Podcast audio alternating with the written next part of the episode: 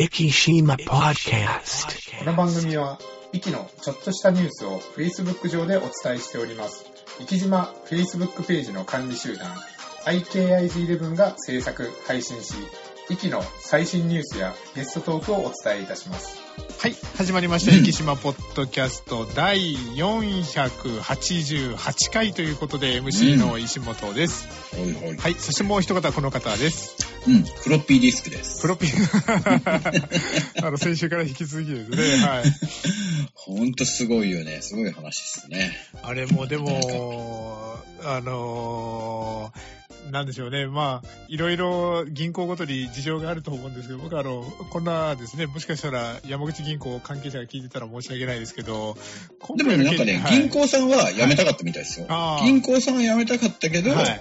その役所がどうもあれではい。残ってたみたいです。ああ、そこはですねすごく思うんですけど、18神話さんもですね、な結構デジカル、デジタル化を今結構進めてて、あのー紙を使ったものっていうところには、ある程度その手数料をかけていってとかですね、そういうふうに少しずつ、あの変化していってるみたいなので、だから銀行さんがどうこうっていうのは、なんかフロッピー、なんか、地方銀行によっていろいろ事情が違うのかなとか思ったんですよね。うんうんそこはシステム的なはいね、対今時フロッピーではい。データそうよ、そんなパソコンあったなっていう話。はい、そうですよね。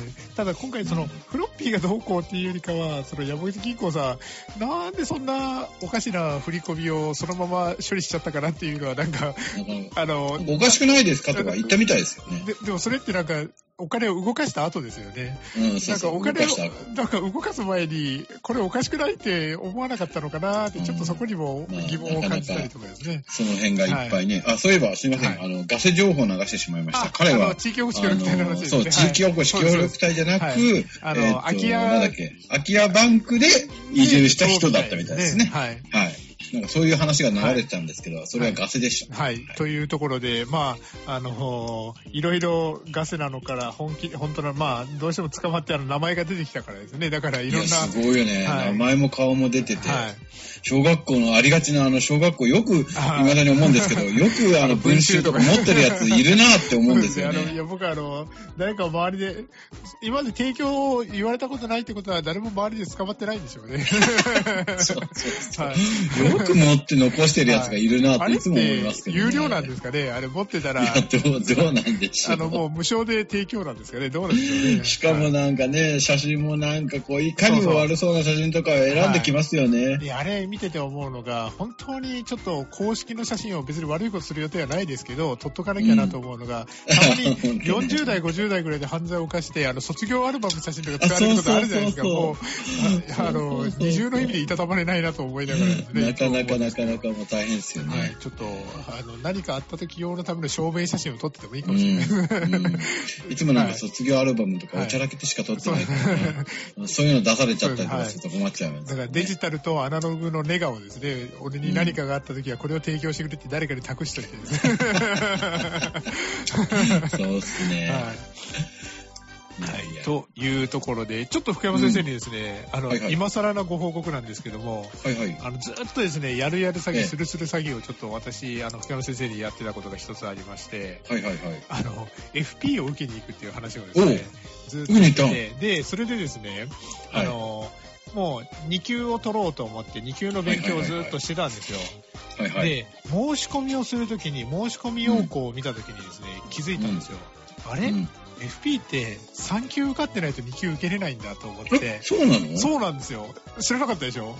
知らなかった。で、なので、2級のテスト勉強をずっとしてたくせに、あの、昨日うん3級を受けに行ってまいりました。そうなんだ。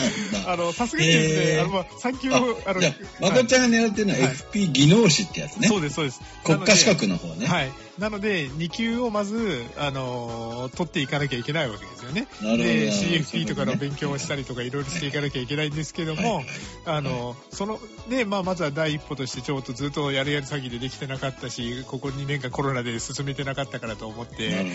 受けようと申し込んだところ、あの、ええ。さあの3級の合格の、あの、あ免許のあれを、あの、書いてくださいって項目があっ出て、あれ？と思って確認したら、3級が必須条件っていうらしいあ風になんだ。はいええ知らんかった。ということで、産経あったかなはい僕らの時ってね、僕、はい先にこう、民間資格の AFP っていうのを取ったんです。ねで、その AFP の後に、はい。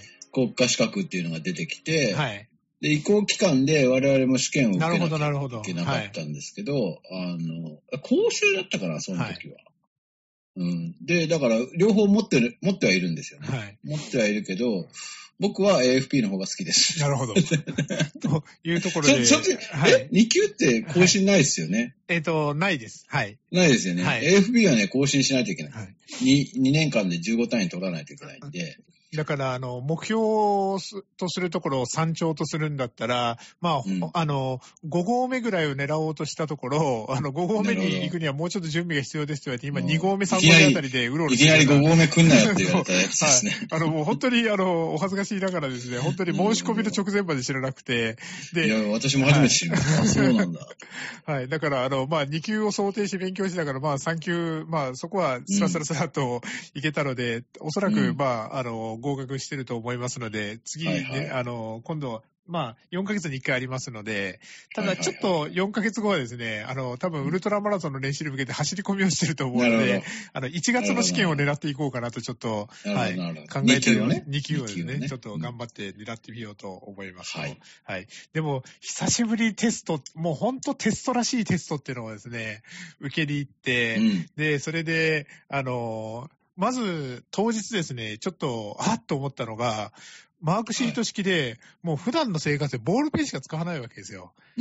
あら、シャーペンも鉛筆も持ってないと。と思って、コンビニに鉛筆を買いに行ったりとかですね。そっからって そうそう。そう。もうあの、いかに準備不足だったかのが、すごく、うん わかるわかる。で、うんあそこで座って、で、試験を受けるのに、あの、僕あの、これ試験官に注意されるまで全然気づいてなかったんですけど、はいはい。あの、試験の5分ぐらい前に、こう、試験官がいろいろあの、まあ、カンニングをしてないかとかそういうのをこう、うんうん来るんですけど、あの、すいませんって声かけられて、なんかと思ったら、うん僕普通にアップルウォッチをしてたんですよ。うん。アップルウォッチ、そうですね。試験中にしちゃダメですよね、当然ですね。あ、そう、そういえばと思って、いつも当たり前につけてるからですね。いや、なんかね、はある程度年取るとあんまり試験って受けないじゃないですか。そうそうですだはいからなかなかね、あの、うん、最近試験なんか受けてないな。はなんか5年に1回ぐらい、僕さ、はいあの損害保険のはいはい。代理、募集人の免許持ってるんですけど、あそれの更新なるほど。はい。更新とかではい試験なんですけど、それね、コンピューターに向かって回答するんですよね。あーなるほど会場行って。はいはいはい。だからなかなかその、マークシート最近塗ったことないなと思いながら、今も。なんか最近そういう試験多いですよね。あのー多いですよねうん知り合いがなんかこの前あのアマチュア無線の免許を取りに行ったらしくて、はいはいはいはいそれも、あれなんて言うんでしたっけ？あの試験方式。ななんか、それこそアルファベット3文字かなんかの試験方式ですよね、それ。あ、そうなの？はい。なんかあるんですよ、そういう試験方式アが。マチュア無線の、僕もアマチュア無線の免許も持ってるんですけど、はい。もう、あの、福山先生の、あの、全経歴、経歴を、あの、福山先生今度履歴書をお渡ししますので、懐かしいなと思って、はい。はいあれは終身免許なんですよ、ね。はい。アマチュア無線の免許ね。でも、でもどこ行っただろう、はい。免許と。船の免許もどこ行っただろうあれだか、ら、あれですね、なんか今、ドローンのなんか上位免許を取ろうと思ったらアマチュア無線がなんかいるとか、なんかそんな、そうなんです確確かなんかそれで取るとかなんかそんなんだったと思うんですよね。へー。は。はい。でこの前、プリントパックさんを見てて、新しく印刷できるようになりましたって、はい。QSL カードっていうのがあるんですよ、アマチュア無線って。はい。こうやって更新をしましたって記録を、あの絵はがきみたいなので送り合うっていうのがあって、はい。それの印刷ができるようになりましたって書いてあって、あまだアマチュア無線って、そんなみんなやってるんだと思いましたけどね。まあ実際この前、そのフィジーで大震災が起き、あの、火山噴火とかあった時ですね。あの時は、やっぱりあの、無線愛好家の人たちがすごくあの、なんか役に立ったというか、そうなんです、ね、情報ね、あのもう完全に海底ケーブルがぶった切られた状態でですね。で連絡手段がなかったので、あの、アマチュア無線愛好家、世界中のアマチュア無線愛好家が大活躍をしたって、なんかそんな話がありましたけどですね。あのほら、はいニューヨークシンガポール航空じゃないや、どっはいか、行方不明になっはいた飛行機あるじゃないですか。ああ、はいはいはい。あれを追跡したのもそういう電波のやつですよあーなるほどなるほどアマチュア無線の更新網を使って墜落地点を予測したとか、はい。行き高校は JA6LUG でああ、なるほど。それこそ、JA っていうのは、ものすごく、はい。最初の方にとってあるはいはいはいはい。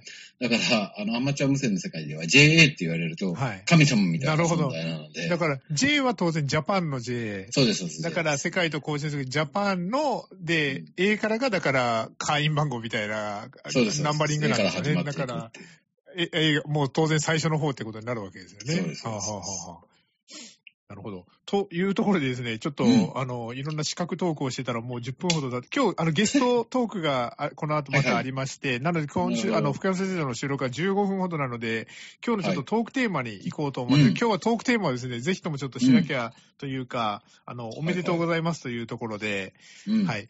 今週のトークテーマは、壱岐新聞さんということで、おー、なるほど。はい。なぜこ500号、の、そうなんです。福山先生のおっしゃる通り、なんと今、えっ、と、先週の金曜日、5月の20日発行の分で、ついに壱岐新聞さん第500号を迎えたというところで、はい。もう、約10年ってことですそうですね。。あのーうんまあ、いつも言いますけど、あの、壱岐新聞さんと壱岐島ポッドキャストは、あの、同級生みたいなものでですね、あ壱岐新聞さんが4月に始められて、あの、壱岐島ポッドキャストが10月に始めたというところで、半年遅れてスタートなんですけども、はいはい僕たちあの、お盆もサボらずにやってるので、だんだん数が追いついてきたっていうところで、はい。はい。壱岐新聞さんが500回、僕たちが488回なので、あと10、あの、な、何年ぐらいで追いつけますかね。そうね。盆2回ずつだからね盆正月ゴールデンウィークぐらいで。6年かはい。だから、あゴールデンウィーク入れればはい、4年か。そうですね。それぐらいで追いつけると思いますので、ちょっといつか、あの、並んだ時は、壱岐新聞さんとまたあの、特集とかしてみたいなと。なるほど。思うんですけど。コラボ企画しましょう。か。そうですね。はい。まあ、いつもコラボみたいなもんではあるんで。すけど。あそうですね。というところで、まあ、トーク、あの、トークテーマ、壱岐新聞というところですけど、福山先生、あの、なんか壱岐新聞に対しての感想だったりなんだったりとか、まあ、えっ、と、僕ね、シャシュ、はい。シャシュさんははい。同じ地域でしたし、はい同じロータリークラブにもいたので、うん。はい。なかなかこの前も500回の時に、はい。一応お祝いをあお届けに、そうなんですね。はいほうほうほう。ほうあの、行かせていただいてですね、はい。なかなか、あの、500 10年間やるっていうのは大変ですそうですよ。ねう。ん。最初、あの、あの頃、まあ、なんか、なん、なんちゃら新聞とかありましたけども、うん、うん。はい。あれが、なんか、まあね、はい、一時期4つぐらいあったか？えっ、と、マックスの時はみ、ああ、その、僕はですね、そのマックスは知らないですね。僕が15年前来た時は3つでした。?3 つでした。はい。えっ、と、なんとか大根はありまあ、した、違ね。う、違いますね。えっ、と、2つだったんです。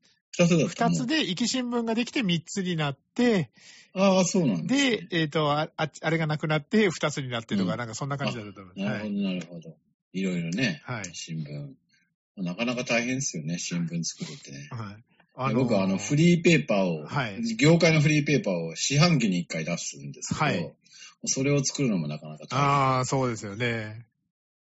あのーちょっと最近、あの、話はずれるんですけど、あの、YouTuber ってやっぱりすごいなって思うのが、はいはい。はい、あのーまあ、僕はどっちかというと、ガジェット好きなので、機材の方に興味が湧くわけですけども、はいはいはい。じゃあ、あの、毎日10分でも更新してる YouTuber っていいらっしゃるじゃないですか。あれってやっぱりすごいよなってですね。いやいや、すごいと思いますよ。もう毎日毎日やるって大変な気がしますよはい。ね。もう、液晶ポッドキャスト、いつもあの、ネタがなくてって困ってるところなのに、あの、毎日10分ずつでも喋れるっていうのはすごい才能だなっていうのはやっぱ思うんですよね。本当本当まあね、はいプロが入って作ってやるところはね、そうですねそんなないんでしょうけどね。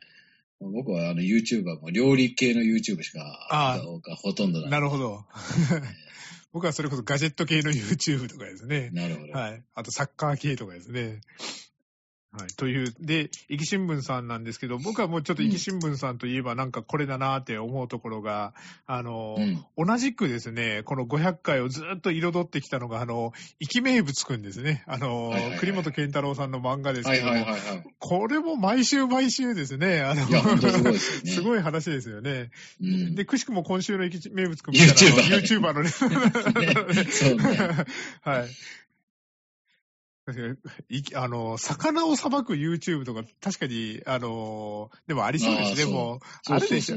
もう大概 YouTube ありますもんね。いや、そう、はいありますあります。だから、魚なんかするときに、はい YouTube は便利ですよ。はい。僕はあの、僕はあの、スコットランドに行かせていただいたときに、あのスコットランドの民族衣装を必ず着なきゃいけないっていうディナーがあるんですけど、はいその着方わからないじゃないですか。なるほど。はい YouTube 見ながら、あの、なるほど。そういうのもあるわけですね。えかとめ僕はあの、今回その FP の、まあ、最初は2級を狙ってたわけですけども、はいはいはいはい。FP も僕はあのテキスト買ってないですもんね。あの、ああ全部、説明とかね、してくれてるそう、YouTube で全部、だから、うん。1日10分15分、あの、朝起きてから、それを毎日コツコツとっていうような感じでですなるほね。はい。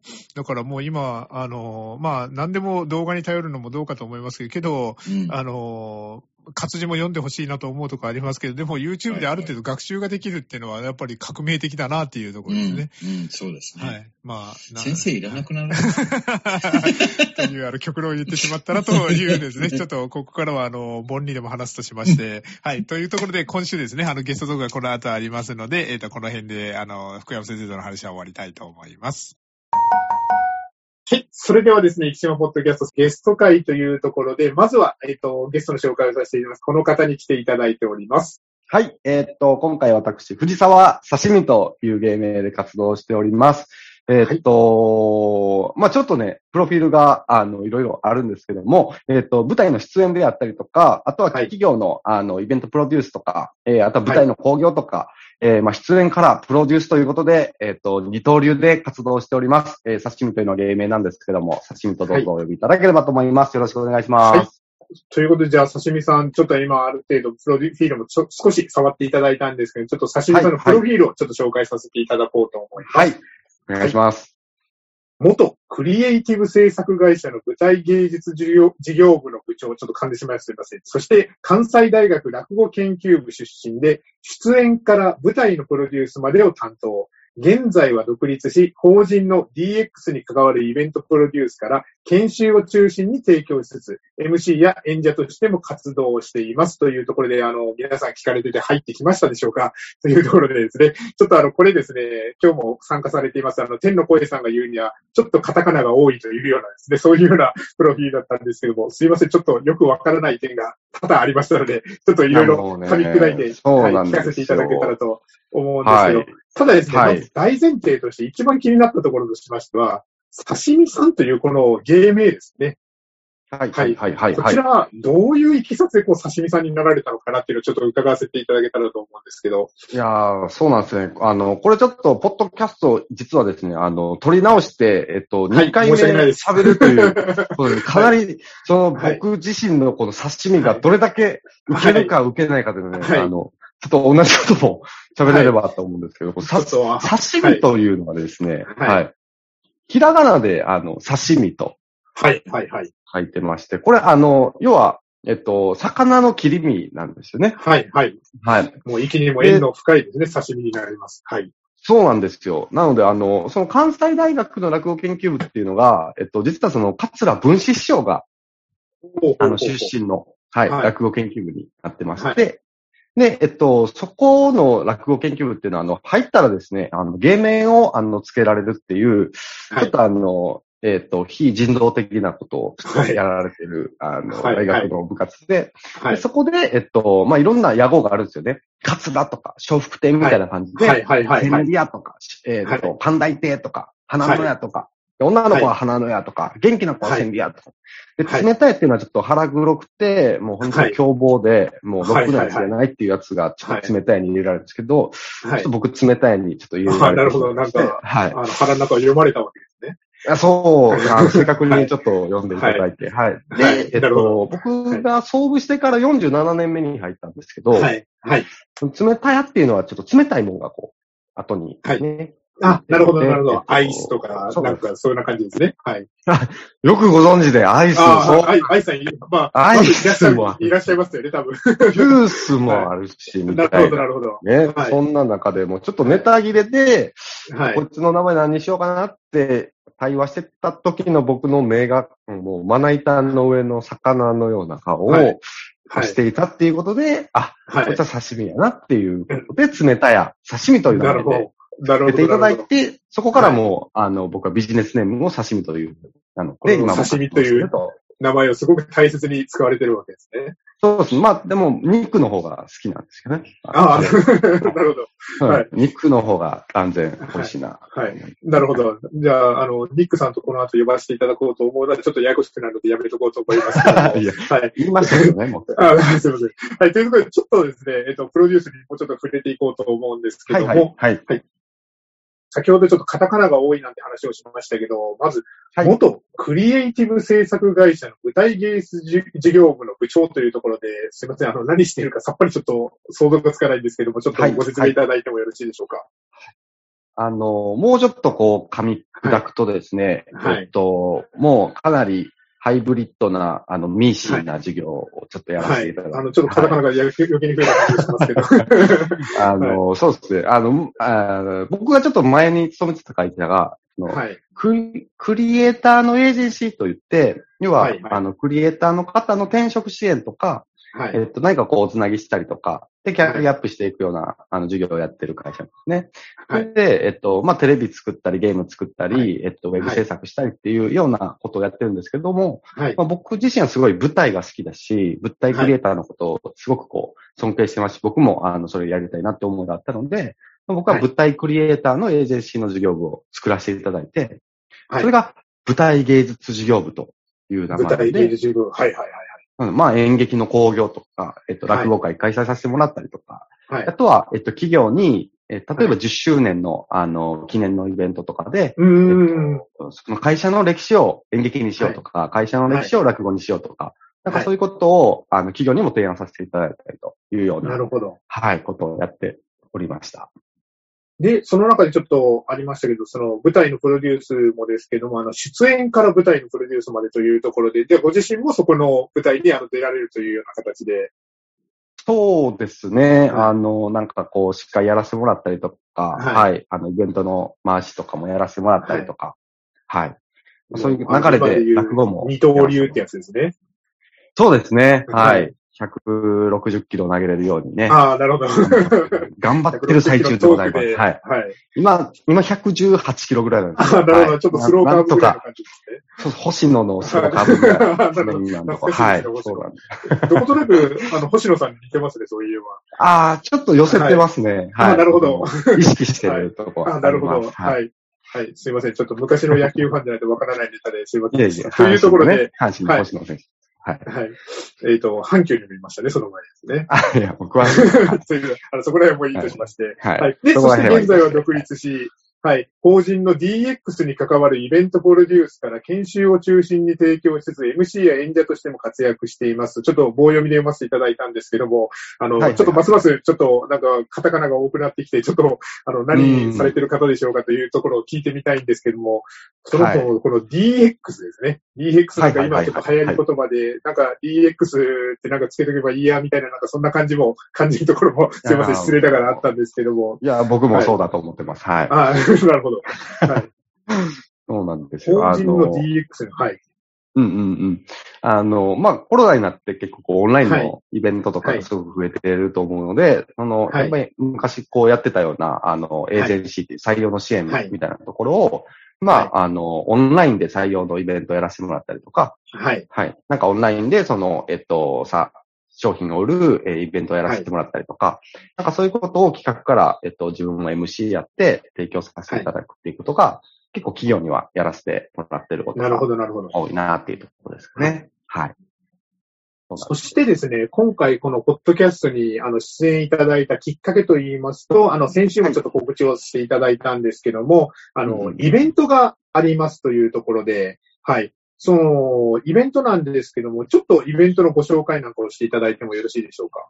今回ですね、えっと、フェス型落語イベントということで、はい、は、はいい、はい。5月の29から、えっと、はい今は6月の1日ですね。はい。はいまあ複数回、あの、開催をさせていただくんですけども、はい。はい。まあ、その中であの、タイトルが落語のちっちゃなビッグフェスっていうね、はい、はい、はい。どっちやねんっていう感じなんですけど、あ本当にあの、はいはい。もう豪華に、あの、まあ、上方落語、えー、はい。協会、まあ、上方落語からは桂、えー、ジャクタさん、えー、またはい。桂吉也さん、まあ、はあの、もともとね、チチンプイプイとかの、あの、レギュラーとかもされておられました。もう、本当に豪華なお二人の出演であったりとか、あと音楽はですね、い。あの、ガッツだぜっていう曲知ってます？はい、はい、はい。もう大好きでございます。はい。もう、ウルフルズのですね、はい。ギターをやってました、ウルフルはいケイスケさんに来ていただいて、はあの、ギターライブもやってもらえるっていう、うんもう、あのーそこの中に、あのーはい僕とか、はい。あとは、えっと、落語今回2回目のデビューである、木こりさんとかね。さん。はいはい。と、あとは落語教育科の、えっと、楽亭ジュゲムちゃんとかはい。も混じってやらせていただいて、で、かつですね、えっと、ちょっと天の声と呼ばれてる、あの、はい。スバコさんという方ですね。はい。はい。はい。もしもしかしたら落語するんちゃうかなっていうような。形で、はい。えっと、いろんな、あの、もうプロの方も、アマチュアの方も、えー、はい落語教育みたいなことをやってる方も含めて、えーはい連合しながら、えー、イベントをやっていくっていうような企画なんですね。はい。そしたら、その、落語のですね、ウォーミングアップといって、あの、スバコさん、あの、ちょっとあの、場所とかですね、そういうところもちょっと教えていただけたらと思うんですけど。スバコさん話してくれるんですか？はい。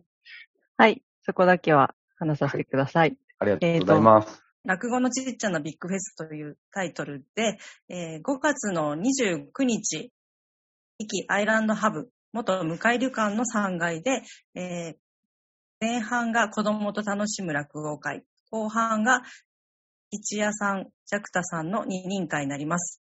前半の子供と楽しむ落語会は1時半開演。えーもう一つの吉谷さんとジャクタさんの二人会は16時半開演。と3時、えー3時間後という形になります。えー1時半開演の方も16時半開演の方もどちらも入場料は3000円。先着60名様になります。で前半の会は未就学児の方は特別に、えー普段は落語会は未就学児の方入れないんですけども、入っていただけます。そして保護者の方同席となれば無料になります。はい。で後半は未就学児の方はご入場いただけないんですけれども、うん。えー料金の設定がですね、えー一般、まあ、高校生以上が3000円、えー両方なんですが、島民カードを提示いただきましたら1000円引きになります。ああ、いいですね、それは。はい。2000円になります。で、お子さんも、お子さんっていうのは、小学校、中学校の生徒さんは1500円という設定にしてるんですが、こちらも島民カードをご提示いただきましたら1000円引き、つまり500円になります。はい。皆さん忘れずにということですね。はい。えーあと、そうですね、3日後が、また会場が変わりまして、内容も変わります。えー6月1日水曜日、ウルフル圭介さんと桂ジャクトさん、ジャクタさんのグッドタイミングライブ。はい18時半開演。場所が先ほどの秋山さんのところですが、クロスポート無償図、うん元 JA の浮きは市、無償図出張所だったところですね。はい。こちらのウルフル圭介さんは、あの、ウルフルズのウルフル圭介さんですよね。あ、そうなんですよ。今ちょっと脱退気味なんですけれども、ああ、そうなんですね。はいあの、ジャクタさんとは大阪でもライブをされたことがあるはいはいはいそうです。はい。で、このライブもですね、29日の落語会と同じく入場料は3000円。はい。会場が変わり、あの、広さも変わるので先着50名様という形うんで、ちょっとちっちゃくなりますね。はいで、料金は同じく、えー、ドミカードをお持ちいただきましたら1000円引きになるうん形で取らせていただきました。で、3つの会に共通するのは、あの、やっぱりコロナの状況もありますので、うんうんマスクの着用は必ずお願いいたしますということと、はい。検討しまして、37.5度以上の方はご入場、お断りする可能性があります。あ、こと、こと、お断りしますっていう形ですね。で、木の島ホールに駐車場を、えー、許可をいただきましたので、ご利、ご利用いただ、ご利用ください。はい。えー、問い合わせの番号なんですけれども、はい。もう私が出ますので、皆さんあ、気軽にお電話ください。番号申し上げます。はい090-8911-1810。090-8911-1810番になります。このイベント、あの、今週末からですね、来週にかけてというふうに行われますので、ぜひとも皆さんお寄りいただけたらと思います。というところで、ちょっとですね、前半はこの辺にさせていただいて、後半戦の来週はですね、ちょっと刺身さん、そして天の声さんにもう少し迫ってみようと思いますので、よろしくお願いいたします。はい、ありがとうございました。あ生島ポッドキャストこの番組は、生島 Facebook ページの管理集団、IKIs11 の制作、配信にてお送りいたしました。生島 Facebook ページに興味のある方は、Facebook 上で、生島と検索していただき、ページ内にていいねを押していただけたらと思います。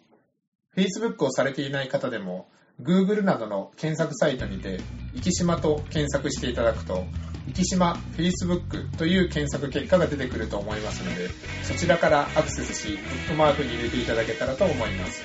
それではまた来週。